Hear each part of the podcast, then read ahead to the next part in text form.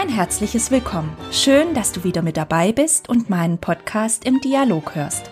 Mein Name ist Katrin Würterle und ich möchte heute ein Resümee zu meinen insgesamt acht Sendungen zur Reihe Change und Kommunikation ziehen.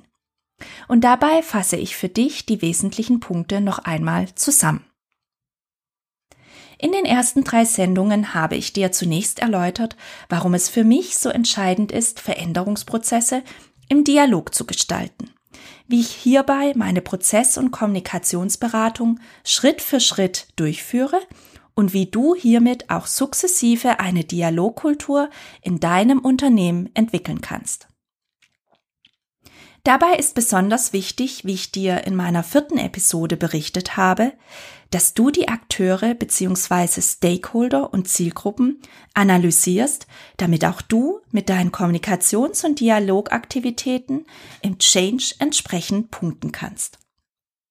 Du hast außerdem erfahren, wie ein von dir eingesetzter Scrum Master in deinem Change-Prozess wertvolle dialogische Impulse setzen kann und in den letzten beiden Sendungen habe ich dir meine favorisierten Dialogformate bei größeren Veränderungsprozessen vorgestellt. Das World Café, den Open Space, die Fokusgruppe sowie die Zukunftswerkstatt. Bei all meinen bisherigen Episoden hast du immer wieder den zentralen Satz gehört, die Betroffenen zu Beteiligten zu machen. Und das heißt, die jeweiligen Akteure gestalten den Veränderungsprozess mit, bringen ihre Ideen mit ein und setzen diese bestenfalls auch um. Dabei schaffe ich zum einen Akzeptanz hinsichtlich der geplanten Veränderungsmaßnahmen und zum anderen identifizieren sich die Zielgruppen durch diese dialogische Beteiligung mit dem jeweiligen Change-Prozess viel stärker und tragen die Veränderung entsprechend mit.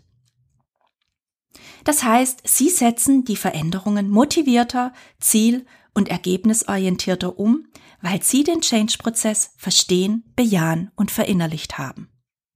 Ja, mehr noch, sie gestalten ihn mit und können sagen, das sind unsere Ideen, unsere Überlegungen, unsere Konzepte und unsere Umsetzungsmaßnahmen.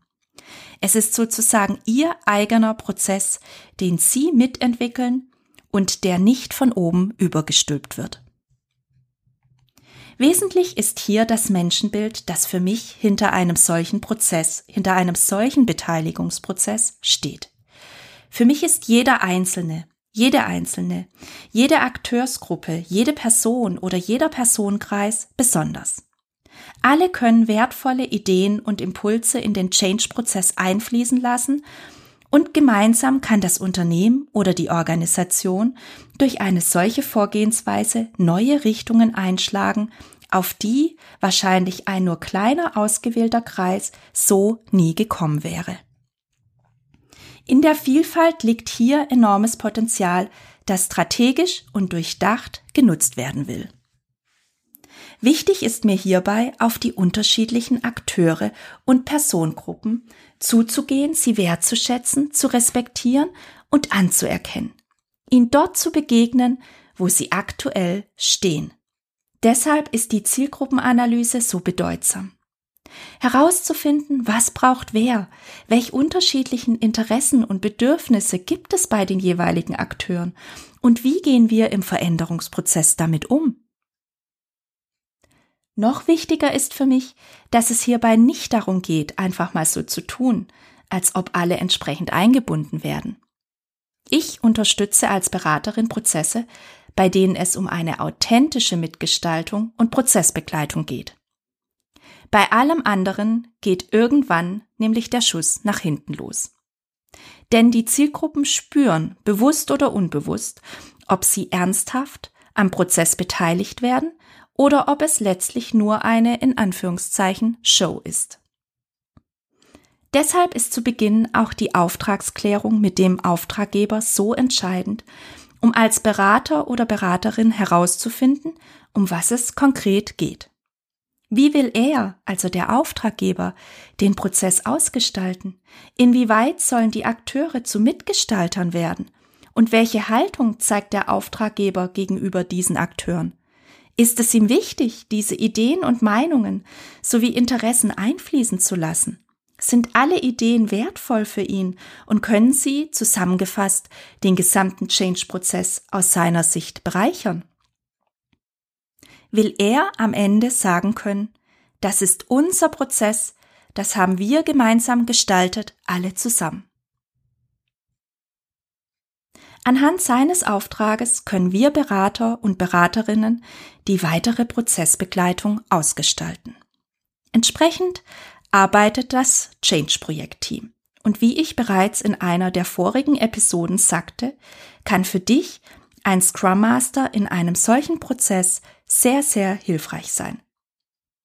Denn er vereint verschiedene Rollen, wie beispielsweise die Projektsteuerungsrolle, ist Moderator, Mediator und bei Bedarf auch Coach. Ihn zeichnet die eben beschriebene Haltung aus und er berücksichtigt die verschiedenen Akteure im Prozess, versucht alle entsprechend mit einzubinden und Konflikte, die in einem solchen Prozess immer wieder vorkommen werden, zielführend zu lösen. Er ist sozusagen die Schlüsselfigur im gesamten Prozess. Die Zeit mit Corona wird sich extrem auf unsere Wirtschaft und Gesellschaft auswirken. Bereits jetzt schon sind die meisten Unternehmen und Organisationen gezwungenermaßen im Change angekommen. Es geht darum, wie das Unternehmen aufgrund der verschärften Rahmenbedingungen weiterarbeiten kann. Die strategische Ausrichtung steht auf dem Prüfstand, wenn du so willst, und muss wahrscheinlich in vielen Firmen neu geschrieben werden. Macht es deshalb nicht Sinn, die jetzige Phase auch dabei zu nutzen, den Change-Prozess im Dialog zu gestalten? Jetzt stellst du dir vielleicht die Frage, ob das zum aktuellen Zeitpunkt sinnvoll und hilfreich ist. Wenn es doch um harte Zahlen, Daten, Fakten geht, kann ich doch nicht noch die Mitarbeitenden zu Mitgestaltern machen. Diese Haltung, diese Fragen kann ich sehr gut nachvollziehen.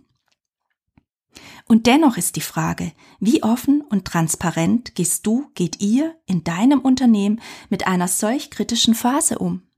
Und wie können im Dialog mit der Belegschaft und den Führungskräften vielleicht ganz neue Impulse entstehen, an die keiner zuvor gedacht hat? Dabei geht es im ersten Schritt nicht um Schönwettermalerei. Es geht vielmehr darum, die Tatsachen auf den Tisch zu legen und welche verschiedenen Vorgehensweisen welche Konsequenzen zur Folge haben werden. Darum geht es.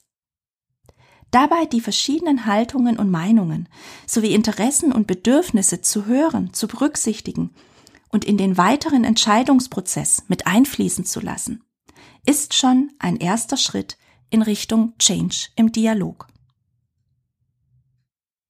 Zusammengefasst geht es letztlich darum, jeden Veränderungsprozess als Einzelfall zu sehen und ihn singulär zu betrachten.